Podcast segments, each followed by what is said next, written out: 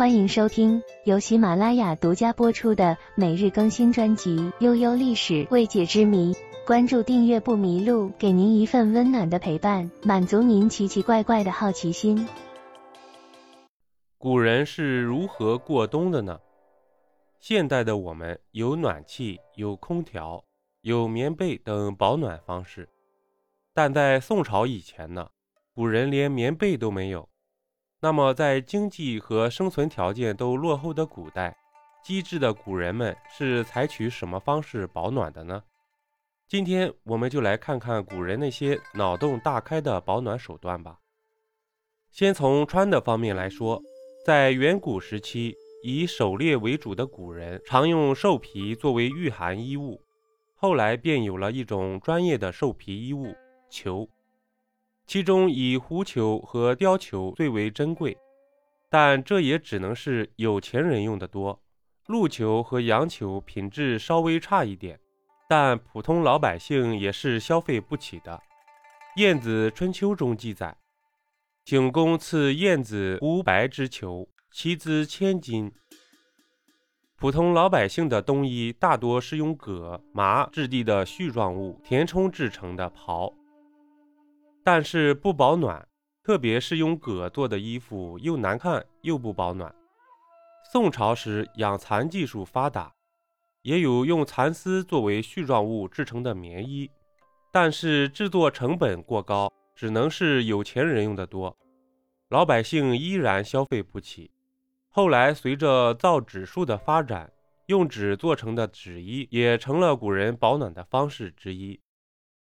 在南北朝时期，由于战乱，老百姓贫困交加，只能用纸衣蔽体，甚至士大夫也有穿纸衣的。到了宋朝，做纸衣、穿纸衣更为盛行。现代人常用的帽子、手套也是古人的保暖设备。古人还会将有丝或棉等填充物的长条裁成薄巾，扎在额间，用来保暖。据考古的时候发现，墓主人除了一些常用的丧葬衣服外，还有头巾、帽子和手套等，说明古人用帽子、头巾、手套等方式由来已久。宋朝时就已经很流行了。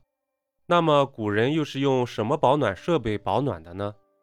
有钱人是用火炉或者是热水壶来取暖。清宫剧中很多妃子都有一个小火炉，里面装的就是炭，但是这个炭也只能是有钱人才用得起啊，普通老百姓是消费不起的。除了用炭来取暖，妃子们还会有自己的小水壶，里面都会定时的更换热水，而普通老百姓则是用柴火和稻草来取暖。古代的老百姓用不起昂贵的炭。所以，一般就是把烧锅没用完的柴火拿来取暖。他们会把这些烧的差不多的柴火放在一个铁盆里面，然后关上门，这样就可以让屋子变得稍微暖和一点。只是这个方法也有不足。首先就是柴火烟很大，会很呛；二来就是柴火保暖时间很短，并且也不是那么暖和。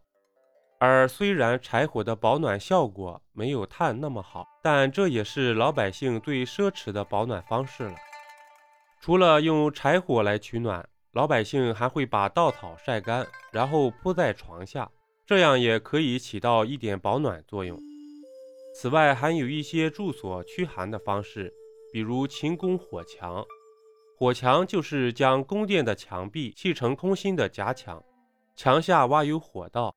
人在屋外廊檐底下就可以生火，热力就可以顺着夹墙温暖到整个大殿，如一个大型的壁炉。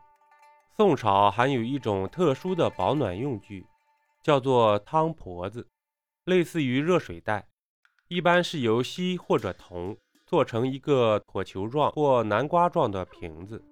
直到清朝甚至现代。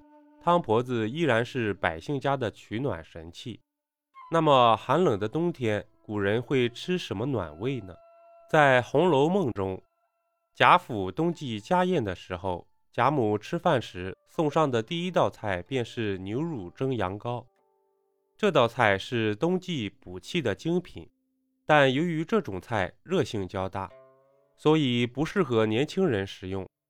而贾府的年轻少爷小姐们，则围着火炉烤鹿肉。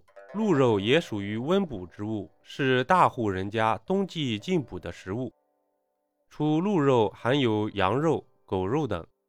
而普通老百姓只能通过吃红枣、山药、枸杞等杂粮。除了食物，古人在冬天还会饮酒驱寒。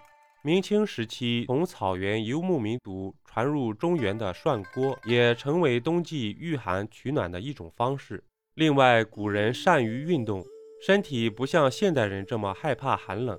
古人勤耕农作，不管是普通百姓、兵甲或江湖人士，他们整天都喜欢运动，要么外出干活，很少宅在家里。长期的运动使他们天生拥有一个极好的身体素质，这也反映了古代人比现代人更能抗寒。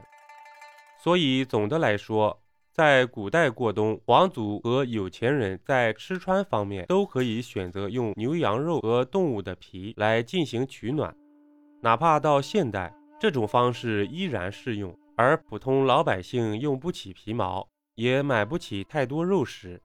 所以，面对寒冷的冬天，即使没有现代暖气、棉被等保暖设备，古人也能运用自己的智慧，找到适合自己过冬的方式。